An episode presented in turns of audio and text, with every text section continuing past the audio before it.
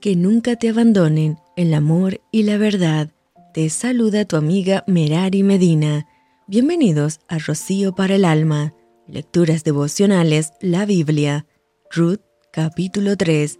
Después le dijo su suegra Noemí, Hija mía, ¿no he de buscar hogar para ti para que te vaya bien?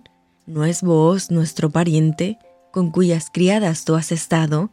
He aquí que él avienta esta noche la parva de las cebadas, te lavarás, pues, y te ungirás, y vistiéndote tus vestidos, irás a la era, mas no te darás a conocer al varón hasta que él haya acabado de comer y de beber, y cuando él se acueste, notarás el lugar donde se acuesta, e irás, y descubrirás sus pies, y te acostarás allí, y él te dirá lo que hayas de hacer.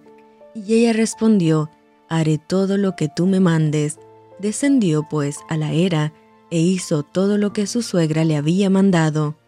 Y cuando vos hubo comido y bebido, y su corazón estuvo contento, se retiró a dormir a un lado del montón.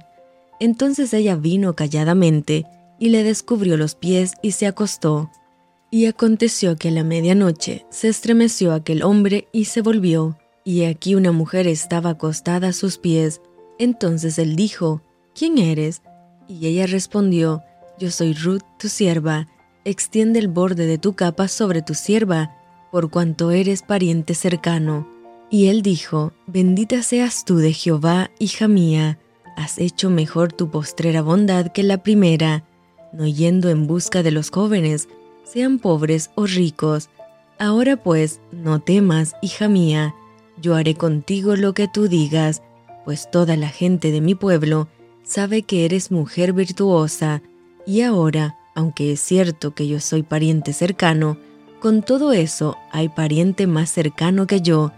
Pasa aquí la noche, y cuando sea de día, si él te redimiere bien, redímate, mas si él no te quisiere redimir, yo te redimiré.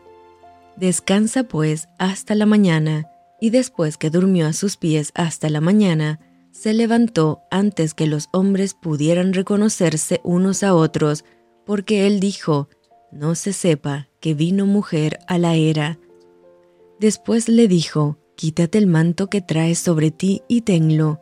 Y teniéndolo ella, él midió seis medidas de cebada, y se las puso encima, y ella se fue a la ciudad.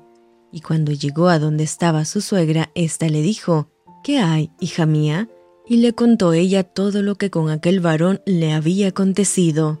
Y dijo, estas seis medidas de cebada me dio, diciéndome, a fin de que no vayas a tu suegra con las manos vacías. Entonces Noemi dijo, Espérate, hija mía, hasta que sepas cómo se resuelve el asunto, porque aquel hombre no descansará hasta que concluya el asunto hoy. Y esto fue Rocío para el alma. Te envío con mucho cariño, fuertes abrazos tototes y lluvia de bendiciones.